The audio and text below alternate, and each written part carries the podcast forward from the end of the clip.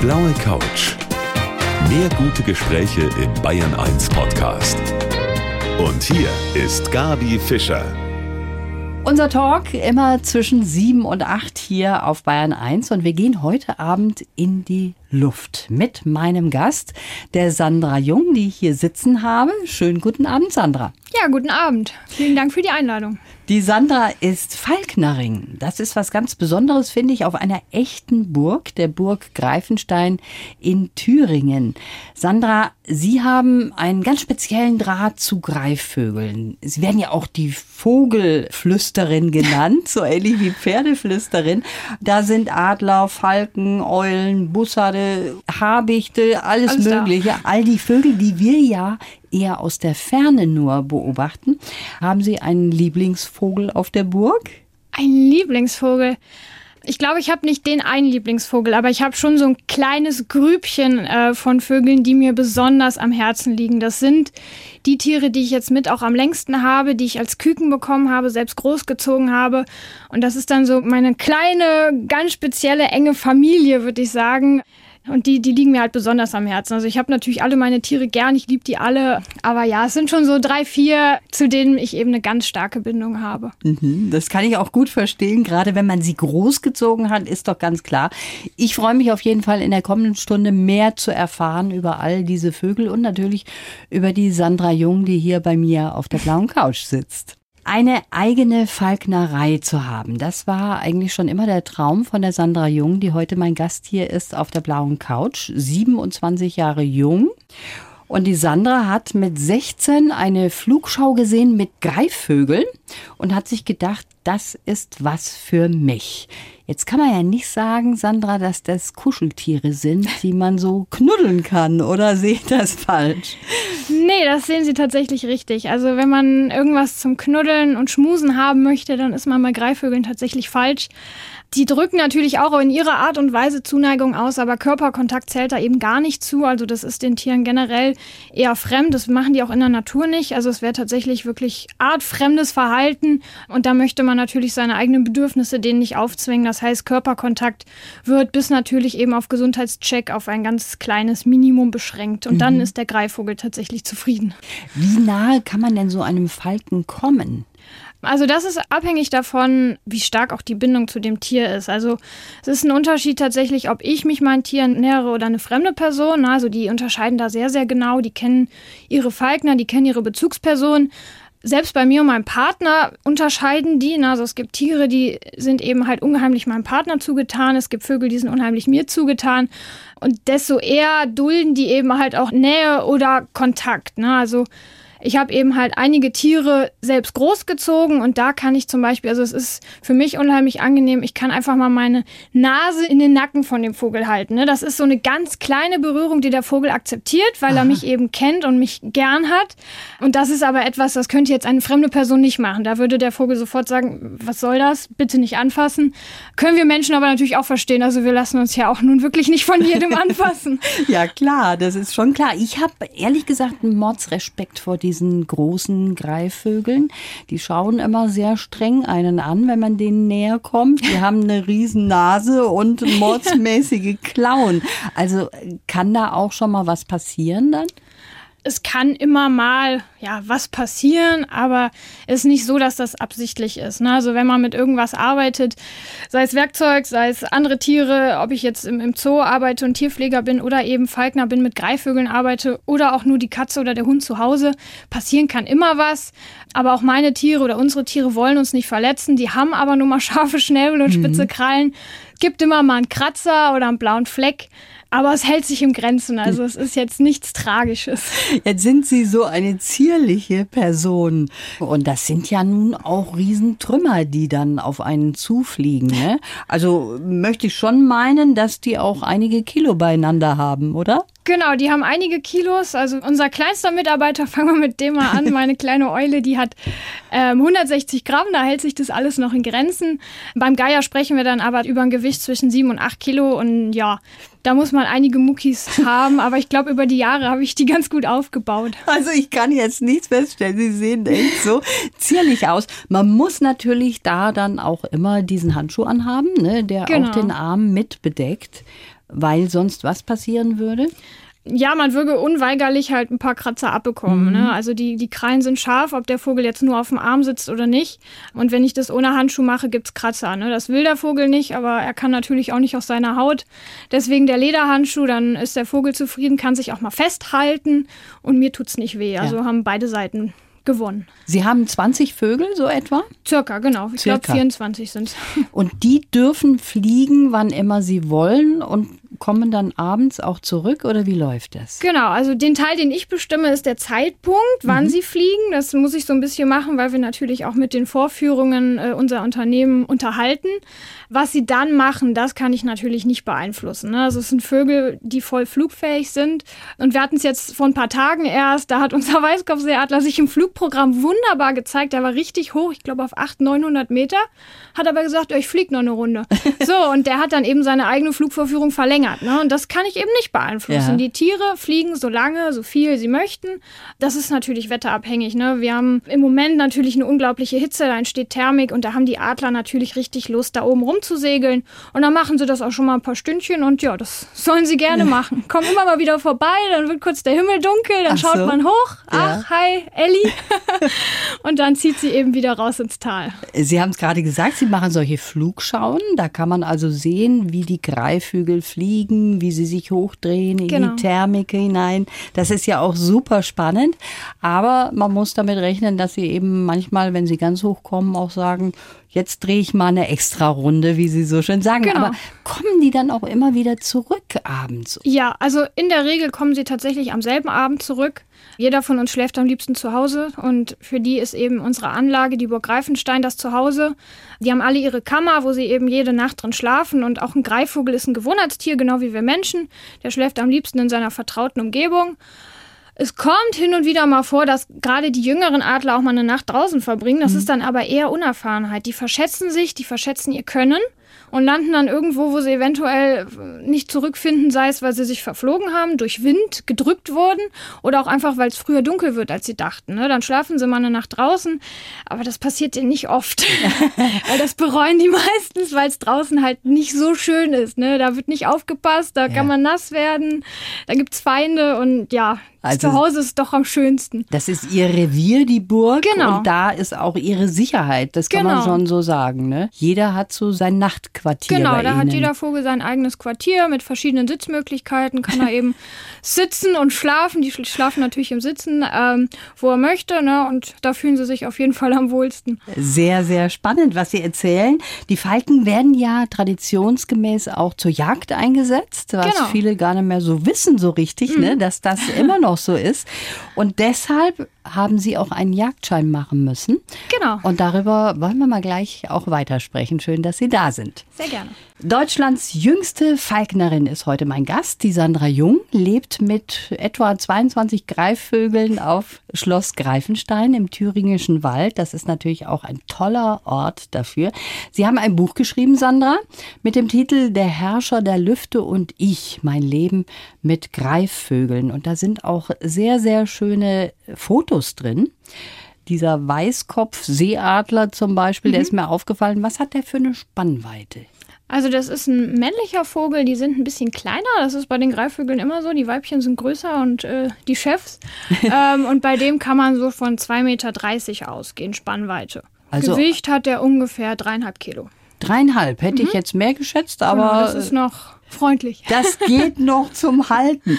Sie haben auch eine Ausbildung machen müssen zur Falknerin. Mhm. Sie haben ihren Jagdschein dafür machen müssen. Genau. Das ist Voraussetzung. Warum muss man das machen, wenn man Falknerin werden möchte? Die Falknerei ist per se erstmal die Jagd mit dem Greifvogel. Und dann ist es natürlich schon, ne, der, der Name ist titelgebend, unabdingbar, dass ich natürlich auch einen Jagdschein besitze, um eben die Falknerei ausüben zu können. Die Falknerei ist heute auch als Jagd, als traditionelle ursprüngliche Art der Jagd noch sehr gefragt, gerade da, wo eben die Jagd mit der Waffe nicht möglich ist.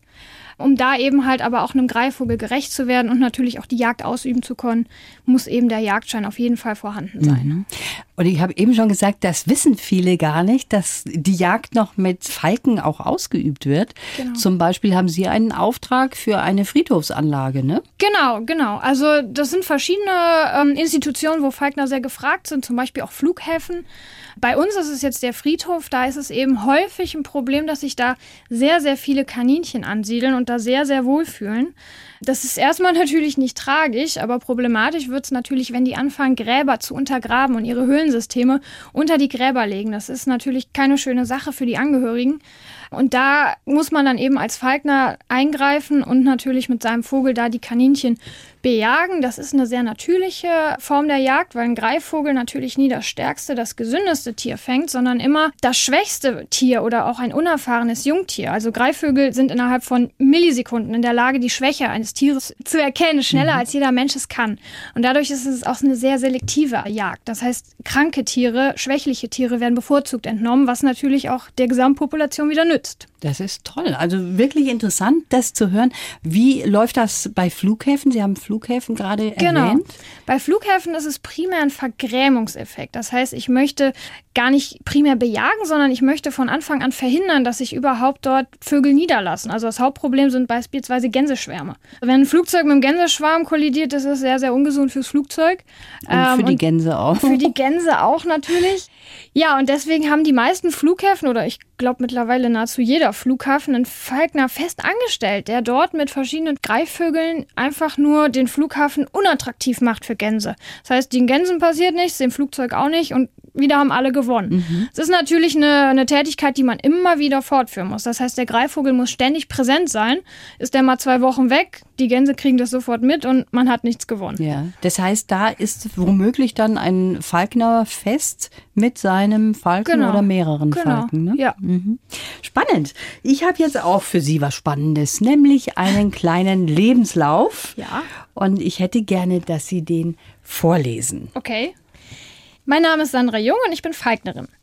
Als ich mit 16 zum ersten Mal einen Greifvogel halten durfte, hat sich mein Leben verändert. Schon als kleines Mädchen haben mich Tiere jeglicher Art fasziniert. Meine Eltern haben meine Leidenschaft immer unterstützt.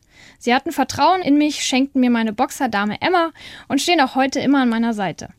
Dass Tiere zu meinem Leben gehören, wussten alle. Keinen hat es gewundert, dass mir Partys nicht so wichtig waren. Während des Abiturs habe ich für meine Leidenschaft mindestens so viel gebüffelt wie für die Schule. Inzwischen ist mein sehnlichster Wunsch wahr geworden. Ich kann mit meinen Tieren leben und arbeiten. Zusammen mit meinem Freund betreibe ich eine Falknerei auf einer Burg in Thüringen. Mein Wunsch für die Zukunft, dass ich vielen Menschen meine große Liebe für die Tiere und die Natur vermitteln kann.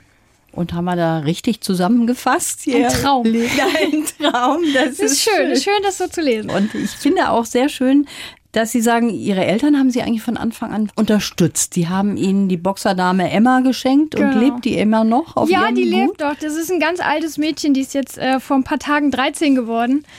Ja, sie ist sehr, sehr alt, aber bringt mir immer noch sehr, sehr viel Freude und ich bin wirklich froh, dass ich sie habe und nach wie vor noch dankbar, dass meine Mutter damals den Bitten eines 13-jährigen Mädchens äh, stattgegeben hat und mir diesen Hund geschenkt hat. Ja, aber sie hat es in die richtigen Hände geschenkt, das muss man dazu sagen, weil sie brennen ja für die Tiere. Das war immer schon so. Genau. Und auch als die anderen auf die Feten gegangen sind, da waren sie dann nicht dabei und haben nee, ihr eigenes Ding gemacht. Das war auch wirklich nie ein Problem. Also ich habe kein Gefühl des Entbehrens gehabt. Also für mich war es das Wichtigste. Ich gehe früh schlafen, ich muss morgen früh raus, ich fahre in die Falknerei.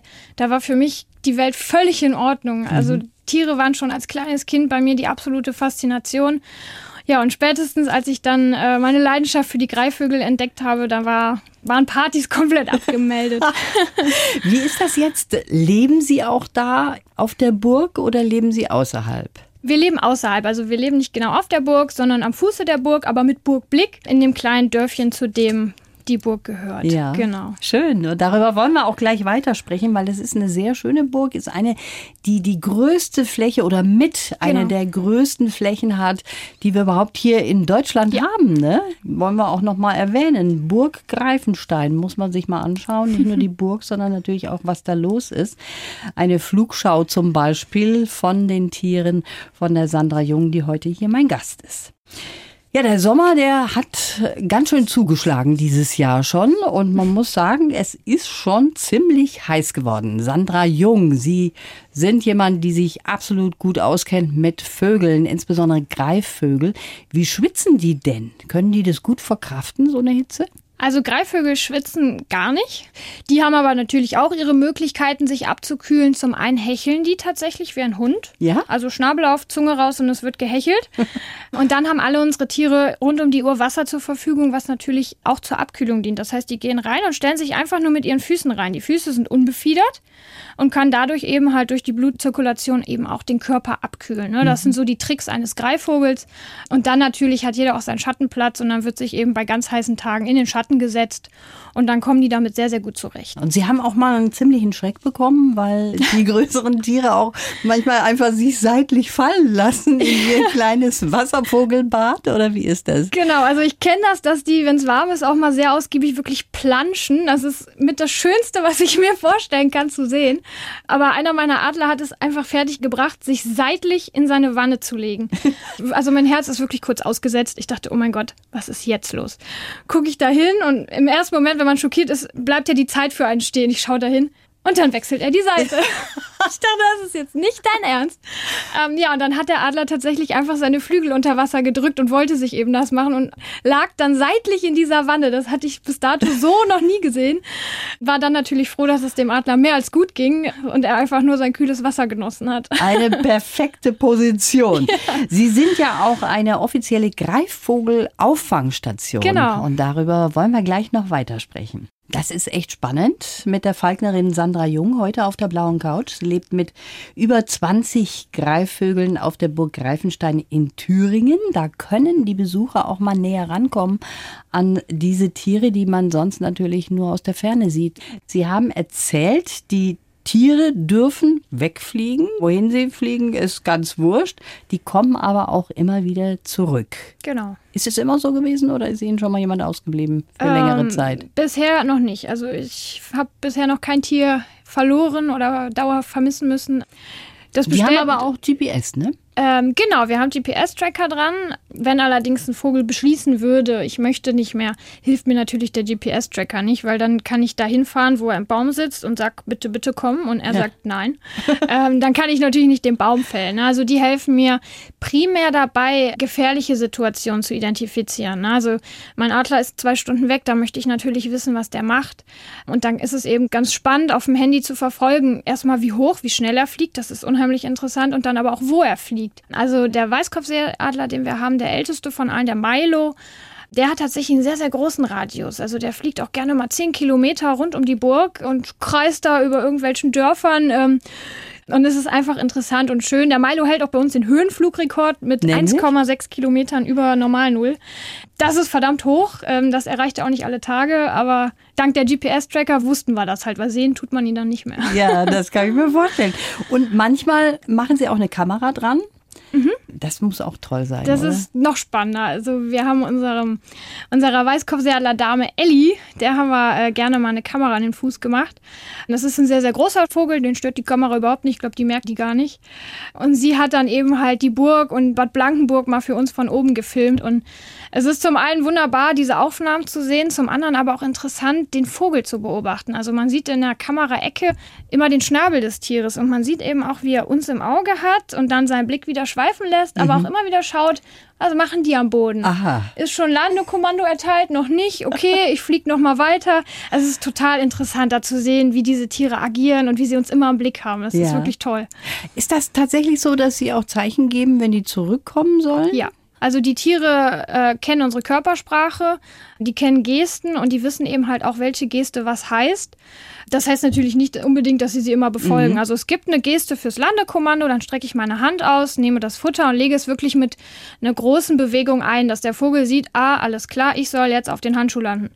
Wenn der Vogel aber beschließt, nee, ist jetzt noch zu früh, dann stehe ich da eben, die Zuschauer lachen, ja, und der Vogel fliegt weiter. Also, ne, das ist im Endeffekt, ja, man kennt das ja wahrscheinlich auch von ungehorsamen Hunden. Ne? Ich sag Sitz und der Hund sagt, nee, sitz gerade nicht. Ja, ja, das ist genau. das Gleiche, nur dass ich eben da hoch an den Himmel nicht kann. Also wenn der Vogel sagt gerade nicht, dann ist das so. also was sie anlockt, das sind schon Leckerli oder Futter in mhm. dem Fall. Was fressen die eigentlich? Die fressen nur Fleisch, aber nichts Lebendes. Ne? Nichts. Also Lebenfütterung Deutschland nicht erlaubt. Das ist auch gut so, weil es auch einfach nicht notwendig ist. Und das ist eben, ich lock die Tiere damit nicht an, weil sie so großen Kohldampf haben, sondern es ist eben ein Anreiz, eine Belohnung. Und Sie werden auch schon mal angerufen und jemand sagt, also da sitzt einer auf der Laterne, mhm. der kommt mir irgendwie komisch vor, das könnte ein Kandidat von euch sein. Ja, oder? das passiert öfter. Also um die Burg rum sind auch viele so Schrebergärten. Und manchmal setzt sich ein Adler auch einfach da auf eine Laterne oder auf so ein Häuschen drauf und weiß ich nicht, was sie da machen, entspannen, sich die Sonne auf, aufs Gefieder scheinen lassen, was man so macht als Adler. ja, genau. Und da werden wir eben angerufen, ob wir die Tiere vermissen vermissen. Und dann sagen wir halt auch tatsächlich, nein, der Vogel kennt den Weg, alles mhm. gut und früher oder später kommt er oben auch wieder an. Jetzt ist diese Burg ja ein Glücksfall eigentlich für ja. Sie, oder? Haben Sie gefunden im Internet ja. per Annonce sozusagen und haben gesagt, Mensch, das ist toll, es ist eine große Fläche, das habe ich eben schon gesagt. Da ist viel vorhanden, aber müssen Sie das alles selber jetzt bestellen oder macht das der Verein, dem eigentlich diese Burg gehört? Also wir haben einen Teil dieser großen Fläche der Burg gepachtet, um den wir uns auch selber kümmern. Mhm. Zumindest mit äh, Geländepflege. Was wir nicht machen, sind alle möglichen Restaurationsarbeiten. Das macht tatsächlich der Verein, da kümmert er sich drum. Also wir müssen keine Burgmauern äh, wieder aufbauen. Das macht er auch wirklich gut. Also die Burg ist unheimlich gut erhalten. Das ist mir schon beim ersten Besuch dort aufgefallen. Und ja, wir kümmern uns dann natürlich um so Sachen wie Rasenmähen. Das fällt natürlich immer an. Jetzt im Sommer geht's, der Rasen ist gelb. Und ja, wir haben auch sehr viele Bäume, sprich Laubkratzen. Also es ist auch sehr viel Pflege notwendig, damit es eben immer schön aussieht. Was auch noch wichtig ist, Sie haben eine Auffangstation für Greifvögel. Genau. Das heißt, wenn man irgendwo was findet, dann zu Ihnen oder wie? Genau, also wir bekommen sehr, sehr viele Greifvögel gebracht äh, von aufmerksamen Personen, sowohl verletzte Greifvögel als auch einfach Jungvögel. Das ist zum Teil sehr aufwendig. Da kümmern sich sehr, sehr viele Falkner in Deutschland auch ehrenamtlich drum. Also das heißt, wir bekommen, weder wir noch die anderen Falkner bekommen da auch nur einen Cent Unterstützung, sei es bei Tierarztkosten oder Verpflegung der Tiere. Und das ist wirklich einfach eine Herzensangelegenheit für Falkner, natürlich Greifvögeln zu helfen. Bisschen Süßer ist natürlich die Geschichte mit den Jungvögeln. Die purzeln gerne mal aus dem Nest. Also Greifvögel haben eine relativ lange Estlingszeit. Das mhm. ist die Zeit, in der die sich rund ums Nest aufhalten, aber nicht im Nest. Das heißt, die ah. klettern auf den Ästen rund ums Nest um und wie das so ist, bei Babys, die sind ein bisschen tollpatschig, plumps landen sie unten. Das ist erstmal nicht schlimm. Also Greifvögel und auch Eulen können unheimlich gut klettern. Die können tatsächlich gerade Bäume einfach wieder hochklettern mit Hilfe von Krallen, Schnabel und Flügeln, werden auch weiter versorgt. Es werden dann solche aus dem Nest gepurzelten Ästlinge oftmals eingesammelt. Was ähm, nicht richtig wäre. Genau, ne? was meistens nicht richtig ist, wenn die Tiere natürlich Hilfe brauchen. Sei es, weil Gefahr in Verzug ist, Katzen beispielsweise ein großes Thema, oder das Tier sichtbar dehydriert oder verletzt ist. Dann ist es natürlich absolut angebracht, das Tier einzusammeln. Wenn da aber so ein Eulchen sitzt, man sieht schon, äh, der schiebt schon ganz viele Federn, die Federn wachsen ja erst, dann kann man den tatsächlich einfach auf eine erhöhte Position setzen, mhm. wo ihn keiner mehr fressen kann, keine Katze, kein was auch immer, der Fuchs im Wald. Und dann werden die Tiere dort eben weiter von den Eltern versorgt versorgt. Man kann sie auch anfassen. Das ist bei Vögeln das überhaupt kein Problem. Genau, das ist ich bei dachte Säugetieren immer, dass das so. ganz schlecht wäre, weil dann die überhaupt Eltern sagen, du riechst nach Mensch, das ist nichts mehr. überhaupt nicht. Also das ist bei Säugetieren absolut richtig, beispielsweise bei Rehen. Aber das gilt für keinerlei Vögel. Also mhm. sowohl Singvögel als auch Greifvögel, die kann man alle wieder hochsetzen oder gar ins Nest. Das ist natürlich der Idealfall. Das ist für die Eltern überhaupt kein Problem. Also Vögel haben im Normalfall keinen ausgeprägten Geruchssinn. Und sobald da ihr Baby wieder da ist und äh, nach Futter schreit, dann wird es auch gefüttert. Aha. Sandra Jung, heute mein Gast und ich möchte noch wissen, was die Frau eigentlich so privat noch außer mit Vögeln umzugehen macht. Das werden wir gleich noch erfahren, hoffentlich. Ein bisschen Zeit haben wir noch hier auf der blauen Couch. Ja, bei all dem, was wir jetzt gehört haben über meinen Gast hier auf der blauen Couch, der Falknerin Sandra Jung, da fragt man sich, was macht die eigentlich in ihrer Freizeit? Oder gibt es überhaupt Freizeit? Das ist eine gute Frage. ja, also es gibt Freizeit, wenn auch jetzt äh, nicht so viel. Ja, also ich jage tatsächlich auch in meiner Freizeit, Aha. sowohl mit Greifvogel als auch mit Waffe. Ansonsten gehen mein Freund und ich natürlich gerne abends da mal weg. Da wird mit Freunden gebowlt oder ins Kino. Also das, was andere Leute auch machen. Aber die Tiere nehmen natürlich sehr viel Zeit in Anspruch, was aber nach wie vor immer noch kein Gefühl auslöst, dass man irgendwas verpasst. Mhm. Also es ist wahrscheinlich sehr schwer vorstellbar für jemand anderen, aber für mich ist es absolut erfüllend, wenn ich einfach meine Vögel anschauen kann. Also wir sitzen oft abends auf der Burg und grillen dort und dann sitzen eben alle Vögel noch auf ihren Plätzen, glücklich und zufrieden mit dem Tag, machen Gefiederpflege, der ein oder andere badet noch und es gibt einfach nichts Schöneres, als den Tieren dabei zuzugucken. Da kann ich mich auch nicht dran satt sehen. Ja, das kann man Vogel stundenlang angucken. Ja. Das ist toll. Das ist sehr schön. Mich überrascht jetzt ein bisschen, dass Sie sagen, Sie jagen auch mit der Waffe. Ja. Jetzt hätte ich mir gedacht, jemand, der so tierlieb ist, kann nicht zur Waffe greifen und womöglich was totschießen. Aber das ist wahrscheinlich eine Meinung, die viele zwar ja. haben, aber andere sagen, das muss sein. Das ist wahrscheinlich auch ihre Position, ne? Genau, also es wirkt erstmal konträr, das kann ich auch absolut verstehen. Bei mir ist es aber tatsächlich dieser tierliebe Gedanke, der mich jagen lässt. Ich versuche mich zu großen Teilen tatsächlich von Selbstgejagten zu ernähren. Also wir essen sehr viel Rehwild, wir essen sehr viel Schwarzwild, also Wildschweine. Für mich ist es einfach gut zu wissen, woher mein Fleisch kommt. Also heutige äh, Massentierhaltung braucht man nicht drüber reden, dass das mhm. eine Katastrophe ist. Und ich möchte aber auch gleichzeitig nicht auf Fleisch verzichten. Jetzt schlägt jeder der Veganer die Hände über dem Kopf zusammen, aber ich bin damit natürlich nicht alleine. Und für mich ist es so natürlich einfach die tierschutzkonformste Art, an mein Fleisch zu kommen. Mhm. Ich habe selber die Entscheidung, was ich erlege. Ich habe selber von Anfang bis Ende in der Hand, mein Lebensmittel herzustellen. Ne? Also ich, diese ganze Reihe von Dingen eben halt von dem Tier bis zum fertigen Steak erlebe ich mit. Ich sehe alles, kein einziger Moment ist ein Geheimnis, wie es bei dem Tiefkühlschnitzel ja der Fall ist. Und so ist das eben halt für mich am besten damit zu arrangieren, an mein Fleisch zu kommen. Mhm. Jetzt plaudere ich sicher nichts aus, wenn ich sage, Ihr Freund beispielsweise ist genau auf derselben Rille. Mhm. Und wahrscheinlich hätten Sie einen anderen auch gar nicht genommen, oder? Das ist ein Tierpfleger, das ist auch jemand, der sehr viel Herz hat für Greifvögel. Genau. Und der hat im Grunde genommen auch die Anzeige entdeckt von dieser Burg. Also der genau. ist total in ihrer Welt. Ja, absolut. Wir teilen die Liebe für die Greifvögel absolut. Also da steht bei uns auch bei beiden nichts drüber. Er war auch so die treibende Kraft mit den ersten Ideen wie wäre es denn mit einer Selbstständigkeit? Und hat er eben halt auch nicht nachgelassen, wofür mhm. ich ihm heute natürlich dankbar bin. Und hat dann selbst meine Aussage, ja, für mich kommt nur eine Burg in Frage, flapsig dahergesagt, hat er auch für bare Münze genommen und eben im Internet diese Burg, ja, ich will fast schon sagen, gefunden. Mhm. Und ja, hat dann natürlich einen großen Anteil daran, dass wir heute auf Burg Greifenstein in Thüringen mit unseren Greifvögeln sitzen und sehr, sehr, sehr zufriedene Menschen sind. Ja, das ist toll. Wie oft gibt es denn bei Ihnen zum Beispiel eine Flugschau? Im Winter ist ja Schluss, ne? da mhm. macht ihr Winterpause. Aber genau. wie ist das so unter der Woche und am Wochenende? Wie oft ist so eine Flugschau also bei euch? während der Saison, sprich von April bis November, haben wir eine tägliche Vorführung. Das heißt, die Tiere fliegen mindestens einmal am Tag. Je nach Wetter können die öfter fliegen. Also gerade die Adler drehen gerne mal ein paar Runden. Jetzt in den Sommerferien machen wir sogar zwei Vorführungen um 11 und 14 Uhr.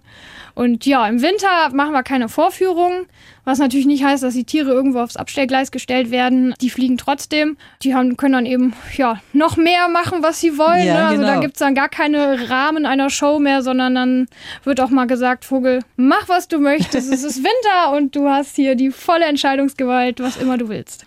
Sie bilden mittlerweile auch Falkner aus? Genau, das machen wir jetzt dieses Jahr zum ersten Mal. Das startet im November. Wir sind schon ganz aufgeregt und freuen uns aber auch riesig. Und ja, bin echt gespannt, wie das wird. Ja, das läuft auf jeden Fall bei euch. Das ist toll. Jetzt haben Sie im Vorgespräch auch gesagt, so manchmal hat man das Gefühl, dass der Mensch sich entfernt von mhm. Natur und Tieren.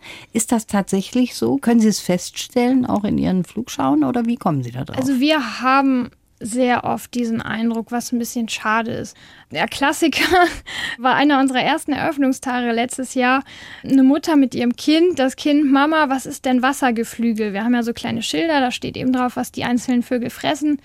Und Mama, Wassergeflügel, weiß ich auch nicht, müssen wir mal den Falkner fragen. Mhm. Und das ist eigentlich der Inbegriff dieses Problems, was wir sehen.